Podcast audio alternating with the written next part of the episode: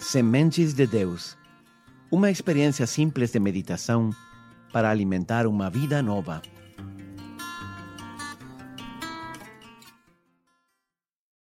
Oi, bem-vindo a mais uma meditação desta série O Advento que mudou minha vida. Sou o Padre Rodrigo do Instituto Católico de Liderança. Ontem falamos da nova identidade que Jesus nos deu quando aceitamos Ele em nossa vida. Hoje gostaria de refletir com você nos modelos que o mundo nos oferece para construir nossa identidade. As pessoas baseiam sua identidade em três coisas: no seu trabalho, nos seus relacionamentos e nas coisas que possuem. O primeiro é o trabalho. Quando conhecemos alguém, a primeira coisa que nos perguntamos depois do nome é o que ele ou ela fazem. Às vezes perguntamos inclusive: Quem é você? E as pessoas respondem: Eu sou contador, o jardineiro, o motorista, etc. Não. Isso é o que você faz, não o que você é. Essas atividades não definem sua identidade. Um dos males de nosso mundo moderno é o excesso de trabalho. Será isso uma consequência da falta de identidade? Eu conheço pessoas que me dizem que não sabem o que fazer com o tempo livre. Eles só sabem trabalhar.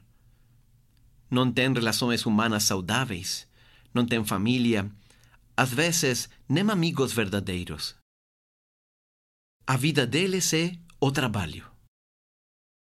A única coisa que sabem fazer é trabalhar. É triste encontrar-se nessa situação.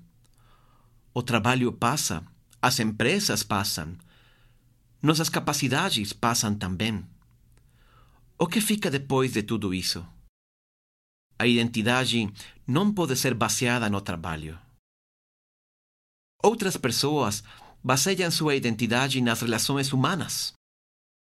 Eu sou a mãe de eu sou o pai de, eu sou a esposa, o esposo, eu sou o tio, o avô, o chefe. Esse tipo de identidade pode ser mais profunda, mas também é frágil. Porque as pessoas também passam. As pessoas são limitadas. Os relacionamentos às vezes não funcionam e nesses momentos a vida desmorona, fica vazia. Não muito tempo atrás, li no jornal um casal de adolescentes de pouco mais de 16 anos que suicidaram porque os pais deles não aceitavam o relacionamento. E isso, para eles, era o fim. Finalmente, tem pessoas que baseiam sua identidade nas coisas materiais que eles possuem. Eu sou o dono dessa casa, dessa conta de banco, daquele carro, daquela roupa coisas que vão acumulando durante a vida e que vão definindo o que nós somos, ou pelo menos o que nós parecemos. Jesus nos ensina no Natal que jamais, jamais, jamais podemos basear nossa identidade em nada que se possa perder. Nada que possa passar ou deixar-nos com as mãos vazias. Se você constrói sua identidade sobre seu esposo e ele morre, e você vive ainda por mais 20 anos, qual será a sua identidade? Se você baseia sua identidade em sua profissão, em seu trabalho, em sua carreira, e você perde o trabalho, a empresa desaparece, ou pior ainda, a profissão desaparece do mercado, qual será a sua identidade?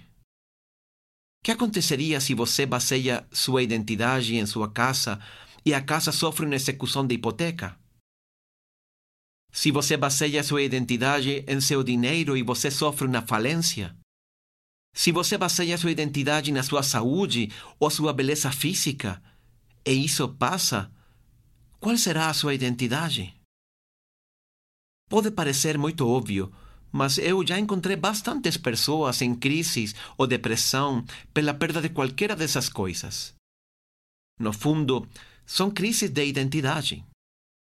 Eles construíram seus alicerces sobre coisas que passam. Ninguém precisa dar um testemunho sobre isso. Conheço jovens que baseiam sua identidade na sua força ou beleza física. Cada vez que construímos nossa identidade sobre coisas que podem ser tiradas de nós, nós estamos perdendo nossa identidade. Essa não é a sua verdadeira identidade. A única coisa que não pode ser tirada de nós é Deus. O amor incondicional de Deus por cada um de nós. Isso jamais acabará nem pode ser abalado. Nesse amor, nós encontramos nossa mais profunda e verdadeira identidade. Você não é um acidente biológico. O homem já não é um ser diminuto que vaga perdido no oceano imenso e escuro do universo. Nós somos filhos de Deus, amados por Ele. Essa é a nossa verdadeira identidade. Esse é o grande presente que recebemos no Natal. Uma identidade permanente, nova, extraordinária, que jamais será tirada de nós, jamais mudará e jamais acabará. E com ela podemos enfrentar o mundo inteiro. Que Deus te abençoe.